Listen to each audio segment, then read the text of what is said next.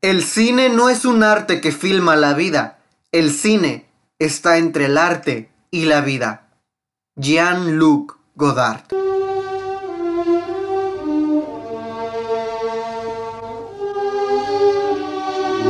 Bienvenidos a un episodio más de Culturama. El día de hoy vamos a hablar de uno de los directores de cine más importantes del mundo, uno de los grandes, grandes pioneros en lo que viene siendo el séptimo arte. El día de hoy vamos a hablar de Jean-Luc Godard. Jean-Luc Godard nace un 3 de diciembre de 1930. Es un director eh, francés, suizo, que no solamente es un director de cine, sino que también es un guionista y un crítico de cine. Él, como menciono ya, es un pionero allá por la época de los 60 con la nueva ola del cine francés lo cual fue un movimiento cinematográfico. Es uno de los directores franceses más famosos después eh, de lo que fue la Segunda Guerra Mundial y de acuerdo a la revista All Movie, su trabajo revolucionó el séptimo arte a través de la narrativa, la continuidad, el sonido y su trabajo de cámara. Es sin lugar a dudas Jean-Luc Godard uno de los cineastas más importantes y más revolucionarios y radicales durante la época de los 60s y los 70s. Antes de comenzar eh, a hablar de su estilo, me gustaría ahondar un poquito en lo que viene siendo la nueva ola del cine francés. La nueva ola es la denominación eh, que la crítica utilizó para designar a este grupo de cineastas franceses que surgió a finales de la década de 1950 estos nuevos realizadores reaccionaron contra las estructuras que el cine francés eh, imponía hasta ese momento y consecuentemente postularon eh, como máxima aspiración no solo la libertad de expresión, sino también la libertad técnica en el campo de lo que viene siendo la producción cinematográfica. Eh, entre las características de la nueva ola del cine francés, estos jóvenes realizadores e impulsores eh, se caracterizaron por poseer un bagaje cultural cinematográfico importante, obtenido en las escuelas de cine y en la cinemateca eh, francesa. Aparte de eso, también forjaron su estilo a través de la crítica en la revista Cashiers du Cinema, se trataba de verdaderos eh, cinéfilos apasionados por el cine y sus películas se colmaron de referencias y citas de homenaje a sus realizadores más admirados, sobre los que incluso a este, han escrito inclusive libros. Defender el cine de directores como Howard Hawks, John Ford, Alfred Hitchcock, Samuel Fuller, John Renault, Robert Bresson, Jacques Totti y Max Ophuls eh, fue algo de lo que ellos tenían, ¿cómo se podría decir? La mayor atención posible, ¿no? Como ya menciono, inclusive hasta libros, este, escribían, tenían referencias, citaban, este, hacían homenajes a estos cineastas y aparte también la preparación teórica y el deseo de renovar el cine les impulsó a redescubrir la mirada de la cámara y el poder creador del montaje, pues se reconocían férreos admiradores de un gran cineasta estadounidense, tal cual lo fue Orson Welles. Eh, también eh, entre las características está tratar en sus películas la condición humana desoladoramente aislada en el marco de la sociedad pequeño burguesa de la posguerra. Aparte también en este movimiento podemos encontrar que el, el hecho de considerar el cine como una especie de autoconocimiento personal, por lo que en sus películas aparecen claras referencias personales de los cineastas. En las innovaciones técnicas encontramos bajos costes de los instrumentos necesarios para la realización de filmes. Esto contribuyó eh, a la emergencia de esta corriente. Las cámaras ligeras de 8 milímetros y 16 milímetros, que son formatos no profesionales, y las nuevas emulsiones más sensibles hicieron posible que se rodara sin iluminación artificial, cámara al hombro, que es personalmente como a mí me gusta filmar, y en locaciones naturales, es decir, sin necesidad de montar grandes escenografías en, en monumentales estudios cinematográficos. Todo esto conduce a un estilo tipo reportaje con tomas largas, de una forma despreocupada y una duración de rodaje que se reduce a pocas, a pocas semanas. Este, en lo que viene siendo el lenguaje cinematográfico. Según Godard, la nueva ola era un tipo de cine puro y verdadero del que podemos analizar muchas partes, pero del que llegamos a la primera conclusión es que la directriz más importante de su lenguaje y de la pura esencia era la libertad de movimiento de los directores en ámbitos de cámara y narración. Si bien es cierto que todas las historias ya han sido explicadas, también lo que es que se puede cambiar la manera de hacerlo. Esto es lo que viene a decir Godard. La nueva ola intenta eh, film, película tras película innovar en ámbito de la imagen fílmica, pero también en la narración de las historias, explicar historias de amor, de comedia, pero de forma que el espectador no las reconociera o atribuyera a las historias que ya, que ya habían sido filmadas este, con anterioridad. Eh, los planos más frecuentados durante esta época, por ejemplo, fueron el plano detalle, el plano picado, el contrapicado, los planos secuencia. Los nuevos movimientos de cámara, por ejemplo, eran el traveling o la panorámica que introdujeron los directores de la nueva ola, como ya menciono, y quedaron más subrayadas y aumentaron la fluidez de este tipo de cine, ya que le añadieron un lenguaje, realidad en la imagen y sobre todo superficialidad e irrealidad hasta cierto punto de lo que era este el cine clásico. También, por ejemplo, se empezó a usar mucho lo que era la voz en off en gran parte de, este, de los filmes de eh, aquella época. Entre los cineastas o autores, más bien autores este, de la nueva ola, por ejemplo, podemos encontrar a Agnes Barda, Claude Chabrol, Jean-Luc Godard, Louis Mallet, Francois Truffaut, Roger Badin, Jean-Pierre Ladoux, Eric Romer y Jacques Rivet. Entre las películas más importantes de esta época, por ejemplo, está Los 400 Golpes de Truffaut de 1959, El Bello Sergio de 1958 de Chavrot y por supuesto La Pointe Cocteau de la gran Agnes Barda de 1954, Cleo de 5 a 7, igual también de la sensacional Agnes Barda de 1962, Besos robados, igual de Truffaut de 1958 y El amor después del mediodía de 1972 de Eric Romer. Y ahora sí, pasamos al estilo de Jean-Luc Godard. ¿Qué es lo que lo caracteriza? ¿Qué es lo que hizo importante el estilo de Jean-Luc Godard? Bueno, en primer lugar, le podemos decir el estilo godardiano, ¿no? En primer lugar. Y el estilo godardiano tiene muy presente la personalidad e ideología del director francés, tal y como se puede observar en todas las referencias escritas o entrevistas que se tienen del eh, de este creador tan provocativo. Toda su obra es fiel a sus pensamientos y su forma de concebir el séptimo arte, lo que deriva a una puesta en escena llena de creatividad a la vez que provocadora. El cine de Godard se caracteriza por su irreverencia, por su rebeldía respecto al montaje clásico. Hay quienes lo, lo, encajan por ese carácter provocador como un exhibicionista casi casi, aunque sin duda alguna resulta difícil hablar de la historia del cine sin hablar de él. Se consolida Godard así como un referente dentro del cine moderno y en especial dentro de la nueva ola del cine francés, pero su influencia en el mundo de la cultura no se, no se ciñe únicamente y exclusivamente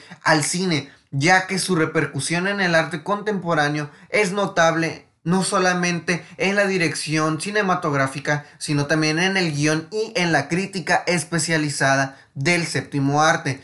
Entre las temáticas de su cine, Godard pensaba sus películas como una agitación intelectual. Según sus propias palabras, y cito, no son un espectáculo, sino una lucha.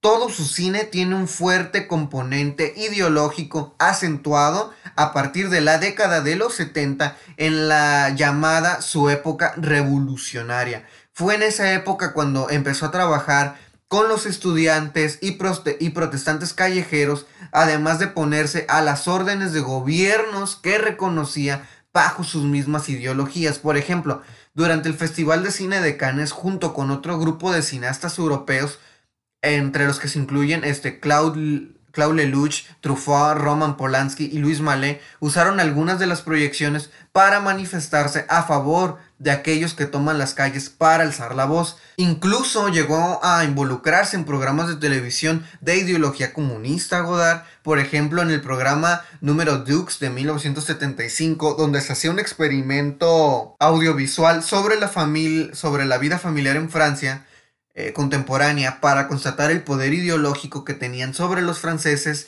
los medios de comunicación.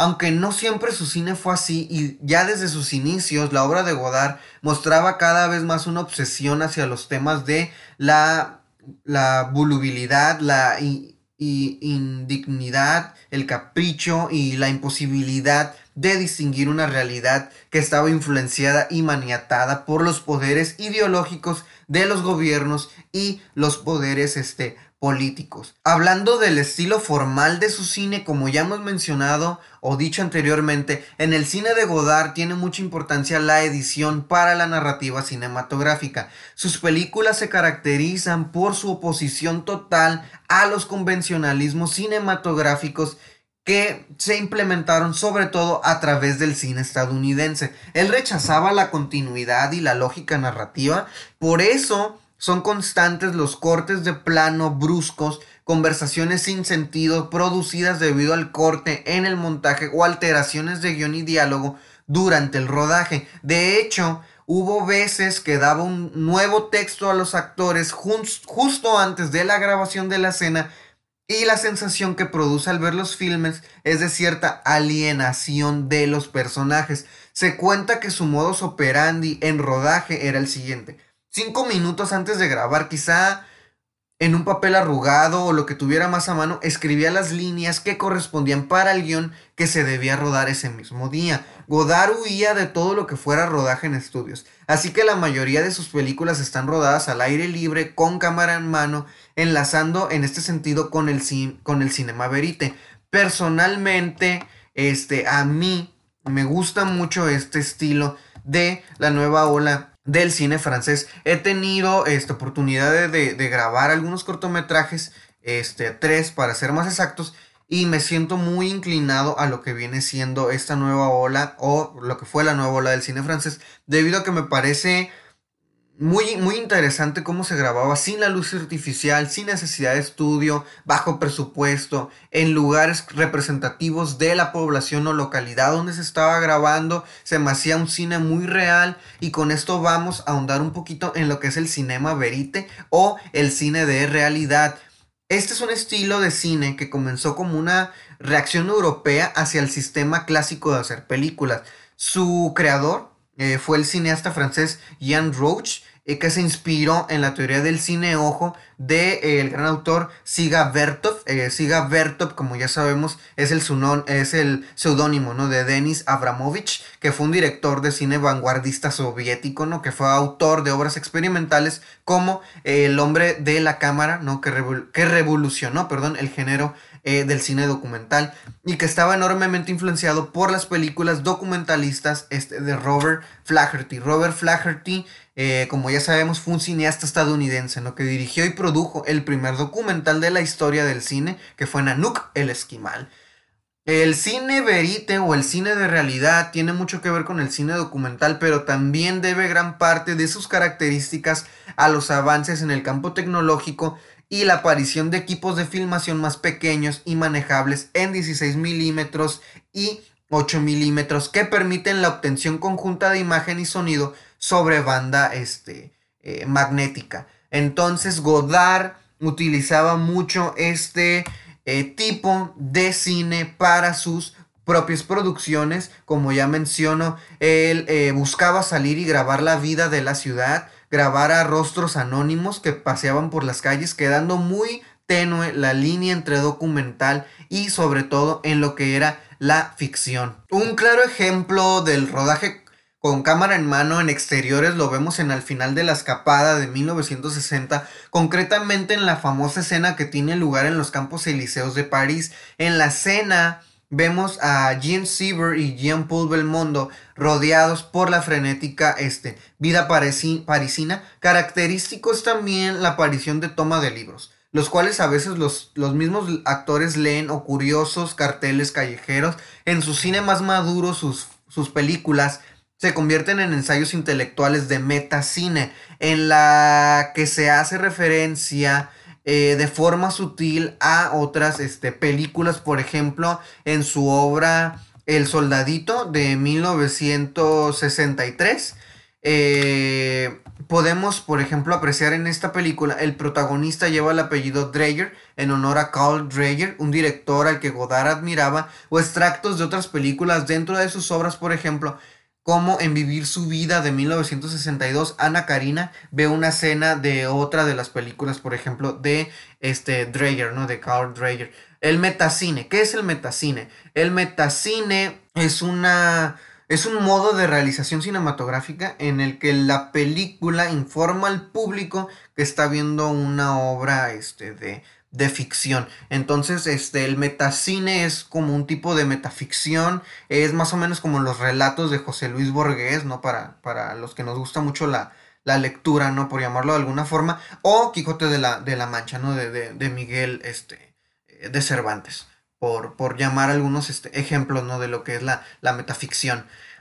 Eh, resúmenes eh, de, la de, las características del cine de Godard. Entre ellos, por ejemplo, podemos encontrar eh, romper la cuarta pared, la teatralidad y la exageración, tanto en las interpretaciones como en las situaciones, llegar a hacer que el cine sea todo un artificio o artificialidad de cine, como él le llamaba, la conjunción de alta baja cultura, desde retratos de Picasso o Renoir hasta pop art o mujeres desnudas, los espejos como elementos recurrentes numerosos planos con actores mirándose a los espejos, existencialismo, marxismo, comunismo, que era fuerte ideología de Godard, cámara en mano, escenarios en exteriores, jump cuts o cortes bruscos de un plano a otro, salteándose el raccord, la continuidad y a veces el significado y la improvisación, sobre todo en momentos irrelevantes este, de lo que viene, venía siendo este, la, la trama, ¿verdad? Y ahora sí, pasamos a lo que viene siendo el ranking de las cinco películas elementales de la filmografía de Jean-Luc Godard. Primeramente tenemos la película de Pierre Le Fou de 1965. Para muchos es el trabajo más llamativo de Godard con un argumento intenso, surrealista, presenta una historia vertiginosa. Así vemos a Ferdinand Pierrot Griffon, un hombre que deja su tradicional vida para ir en busca de aventuras, una pieza audaz que cuenta con los clásicos sellos del director, como las, como las oportunas rupturas de la cuarta pared y los planos eh, poéticos que superan cualquier diálogo. De ahí tenemos La Chinoise o Le Chinoise de 1967, un film cargado de política y crítica social contemplando eh, contemplado perdón, como una adaptación libre de la novela Los Endemoniados de 1872 de Fyodor Dostoyevsky. La película muestra de forma clara las distintas miradas de la sociedad de su país y fue realizado eh, previo a la serie de protestas del Mayo francés. Este último punto la ha convertido en un clásico con una potente eh, carga histórica. De ahí tenemos Vivier Xavier de 1962, protagonizada por Ana Karina, la primera esposa de Godard, y una de sus principales inspiraciones, este film tuvo un gran recibimiento de la crítica y se convirtió en la cuarta película francesa más vista de ese año. La historia muestra a una joven que deja a su esposo e hijo en busca de la fama como actriz, eh, prontamente fracasa y encuentra en la prostitución eh, pues un camino. El relato de la cinta es sin duda eh, alguna lo más atractivo ¿no? de, de, esta película. De ahí tenemos Alphaville de 1965 y esta es una mezcla magistral de la ciencia ficción distópica y el cine negro. Este realizado eh, por el norteamericano Eddie Constantine. La historia muestra un futuro ambiguo en el que la moralidad humana se contrapone con las máquinas cuestionando muchos de sus paradigmas, esta cinta ganó el Oso de Oro del 15 Festival Internacional de Cine de Berlín en 1965. Y vamos al número uno, About the Soufflé o de 1960. esta película es la expresión máxima del estilo de Jean-Luc Godard. Llegó en su film debut a Beau de Soufflé, eh, estrenada en 1960, fue realizada sin ningún tipo de guion, un concepto ideado por Francois Truffaut y que Godard eh, finalmente llevó a cabo. Esta película es una jugada osada del director que le valió ¿no? el oso de plata a mejor director y sentó las bases sobre todo de la rebeldía del cine eh, francés. Eh, esta película, eh, también conocida como Sin Aliento o Al final de la escapada en español, es una película, como ya menciono, en la cual no existió este, el, el guion. Francois Truffaut dijo sobre, este, sobre esta película, hay films que no se parecen a nada de lo que se hizo antes de ellos. Ciudadano Kane, Hiroshima, Munamur y eh, esta película que se llama About de Soufflé. Este, por ejemplo, Jane Renoir dijo, es un film libre, profundo, bajo su aparente desenfado, que se dirige ante el espectador más allá de la barrera de las reglas y convenciones acumuladas por el cine a lo largo de su historia. Jean-Luc Godard dijo sobre esta película, sobre su película, quiero enormemente esta película que me ha avergonzado durante algún tiempo, pero lo coloco en el lugar donde debe ser colocado, en el de Alicia, en el País de las Maravillas. Yo creía que era Scarface. Esta es sin duda alguna una gran película que como ya menciono no le dio el oso de plata y el premio Giambigio, así como el premio de la crítica alemana a la mejor eh, eh, fotografía. Sin duda alguna es una de las películas más reconocidas de Jean-Luc Godard. Y bueno, con esto damos por terminado uno de este uno de los episodios de Culturama. Ya este casi vamos ya por el décimo episodio. Es sin duda alguna todo un honor y un privilegio estar al frente de este podcast, sobre todo de mantenerlo, de que lo sigan escuchando, de que lo mantengan vivo. Este, como siempre les digo, sigan leyendo libros, sigan mirando películas, pueden seguirnos en Instagram, en nuestra página eh, Culturama TJ. Ahí pueden comentarnos, pueden decirnos qué, nos, qué les parecen los podcasts, pueden decirnos también si quieren algún tema en particular, si quieren que hablemos de algo. Lamentablemente ahorita por la situación actual que estamos viviendo, no hay estrenos, o bueno, no hay tantos estrenos debido a que los cines están cerrados no hay esta temporada de premios tampoco, ni pues no hay mucha información ¿no? sobre películas nuevas, pero sin lugar a dudas, eh, cuando empiezan a salir nuevamente los estrenos, es que vamos a este, hacer podcasts dedicados a las nuevas entregas que nos está regalando este, el séptimo arte. Quiero este, anunciar, de hecho, por medio de este podcast que acabo de leer una noticia que personalmente me da mucha felicidad y me da mucho eh, agrado, que es que David Fincher regresa nuevamente este, al cine, nuevamente después de cinco años con una producción este, que aparentemente va a estar bajo las riendas eh, de lo que viene siendo Netflix. Eh, se ve, ¿no? Que probablemente sea una de las películas contendientes en este, este 2021. Y qué mejor, ¿no? Que va a ser eh, protagonizada la película por el ganador del Oscar, Gary Oldman. Se menciona que esta película va a ser este, acerca del guionista de cine Herman Michael Wicks, quien fue, ¿no? O se acredita como el coautor del libreto de la película Ciudadano Kane, dirigida este, por Orson Welles. Tentativamente la película se llama Mank, ¿no? Y va a estar allá por el año del 2021. Eh, pues esto es algo que me emociona bastante, es algo que quería este, compartir con ustedes y pues es una noticia este, recién recién salida del horno. Pues muchísimas gracias por escucharnos en un programa más de Culturama. Sigan leyendo libros, sigan mirando películas y nos vemos en la próxima.